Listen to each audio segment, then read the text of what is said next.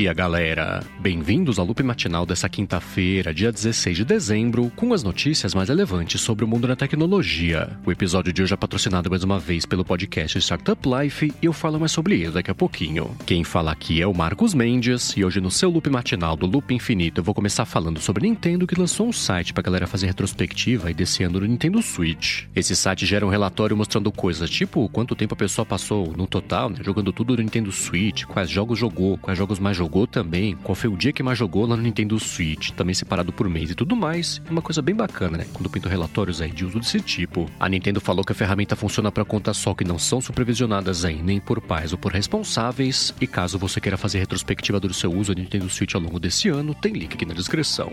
E ainda sobre esse tipo de assunto, foi o Telegram, de acordo com a IPN, que mais cresceu em número de usuários ao longo desse ano. A IPN falou que depois do Telegram vieram o Instagram, depois a Zoom, TikTok e Microsoft Office, mas foi o CapCut, que foi o aplicativo que mais cresceu em número de downloads né, ao longo de 2021. Já o aplicativo que mais aumentou a rentabilidade ao longo desse ano foi o YouTube, e depois seguido do TikTok. E caso você queira ver esses três rankings, tem link aqui na descrição.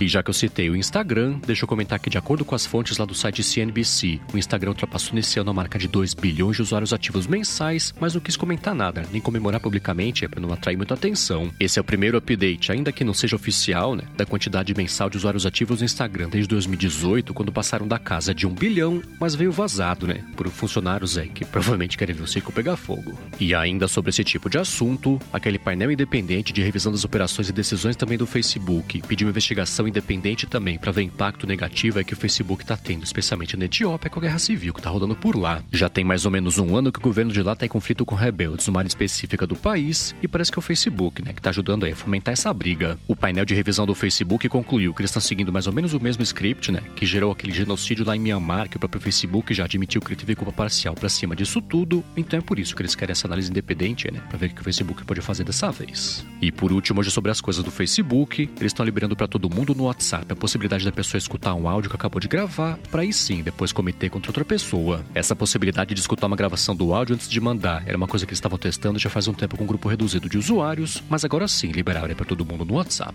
E seguindo aqui com os apps de comunicação, a Microsoft finalmente liberou no Microsoft Teams criptografia ponta a ponta para chamadas em vídeo e áudio também, pra, entre duas pessoas. Isso é uma coisa que está chegando desligada por padrão e cabe a cada um de TI, né, pessoal das empresas aí, ativar essa função se quiser usar, mas pode levar um pouco de tempo aí para isso aparecer ao redor do mundo. Já uma outra plataforma social também que anunciou uma novidade bacana foi o Twitter. Eles liberaram tanto na plataforma web quanto nos aplicativos também legendagem automática de vídeos em 30 idiomas, incluindo já o português, mas é só para novos vídeos, né, postados na plataforma de agora em diante. E pulando aqui agora para mais uma rede social, o Snapchat lançou o Story Studio, por enquanto só para o iOS, né, em alguns países que são Estados Unidos, Canadá e Reino Unido. O Story Studio é basicamente editor de vídeo um pouquinho mais parrudo até do que o Spotlight, que eles lançaram faz um tempo aí para concorrer mais diretamente com o TikTok, então é aquela coisa, né? Dá para controlar melhor coisas tipo edição do vídeo, colocar um texto por cima, efeitos também, né? Coisa assim, coisa de áudio, até realidade aumentada. E agora é torcer para não levar muito tempo para eles também no resto do mundo. E enquanto isso, nos bastidores do mercado, o Washington Post falou que a Huawei desenvolveu tecnologias e sistema de vigilância também para os campos de concentração lá do governo chinês na região de Xianjing, que está com uma polêmica bem grande sobre isso. O Post teve acesso a PowerPoints da própria Huawei, começando lá em 2014, indo até 2020, e uma das apresentações, por exemplo, falava sobre como os produtos da Huawei são uma base de plataforma unificada para prisões inteligentes. Outras apresentações tratam de tecnologias para identificar pessoas por meio da voz, rastrear pessoas também com uso de câmeras de vigilância e também monitorar monitorar funcionários do ambiente de trabalho. E caso você queira saber mais sobre esse assunto, tem link aqui na descrição. Bom, a seguir eu vou falar sobre o anúncio completo da Oppo, do telefone dobrável dela, que é o telefone Find N, mas antes disso eu vou tirar um minuto aqui do episódio para agradecer ao podcast Startup Life pelo patrocínio aqui mais uma vez no Loop Matinal. O Startup Life deixa você por dentro de tudo sobre negócios, sobre tecnologia e inovação e traz as novidades principais aí do mercado de startups, tanto aqui no Brasil quanto também no exterior. Eles já estão há mais de um ano no ar, entrevistaram já nesse meio tempo pessoas de empresas com destaque, né? Então Magazine Luiza, Nubank também e Banco Inter, e nomes importantes, então Paulo Silveira da Alura, Guga Mafra, Também, Tito Guzmão da Warren e Gustavo Goldschmidt do Super Player, também do podcast A Virada. Eles publicam episódios novos toda sexta-feira e no episódio de amanhã eles recebem a Gabriela Borlido, que é CEO da Rumi Cash, e o Fernando Nunes também, que é cofundador e Chief Marketing Officer da Transfira para falar sobre a validação de produto. Então passa aqui na descrição do episódio, pega o link direto para o Startup Life ou procura por ele no seu aplicativo favorito de podcasts. Muito obrigado ao podcast Startup Life pelo patrocínio contínuo aqui do Loop Matinal.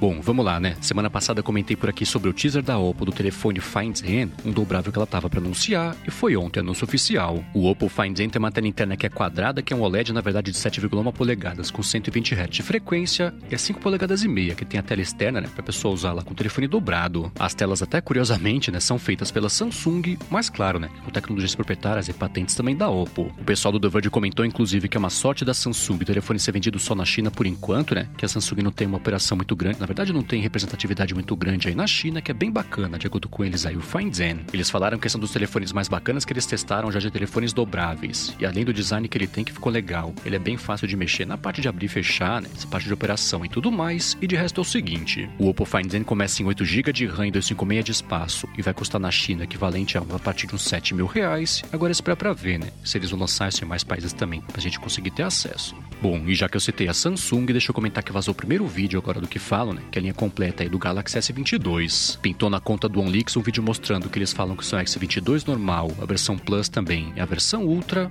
e eles são bem linha, que tinha vazado já de fotos dos aparelhos. O destaque fica para a versão Ultra, que além daquele espaço, né, que falavam que ele ia ter lá para guardar a canetinha S Pen. Até lembra um pouquinho o Note também, que a parte de cima e de baixo são retas. As câmeras atrás não estão naquela base quadrada ou retangular, né, que a Samsung vinha usando e são aplicadas lá diretamente nas costas do aparelho. É possível que nos próximos dias comece a pintar rumores sobre evento da Samsung para ano que vem para anunciar essa linha nova de aparelhos, mas ainda assim, né, para ver esse vídeo que vazou, tem link aqui na descrição. E falando aqui nas coisas da Samsung, ela anunciou uma tecnologia nova de semicondutores que, de acordo com ela, abre caminho para um consumo bem menor aí de energia dos telefones e tem mais de uma semana de bateria, de autonomia de bateria. Ela fez junto da IBM uma tecnologia que empilha os transistores lá um por cima do outro, ao invés de ficar lado a lado, né, como tradicionalmente é feito em processadores, e cai até 85% aí o consumo de energia. Por outro lado, a chegada disso em larga escala, né, produtos aqui de verdade pra gente comprar, é uma coisa que deve demorar um pouquinho ainda para acontecer, mas caso você queira saber mais sobre a tecnologia nova, tem link aqui na descrição. Bom, e voltando aqui a falar sobre o Android, o Google finalmente né, deu detalhes aí sobre o Android 12 Go, a versão simplificada do sistema para aparelhos mais básicos. A empresa comentou que essa versão do sistema abre aplicativos mais rápido, consome menos energia e tem mais privacidade, né, como aconteceu aí com o Android 12 normal, e agora esperar. Ano que vem só vou pintar os detalhes sobre quais aparelhos vão rodar o Android 12 Go.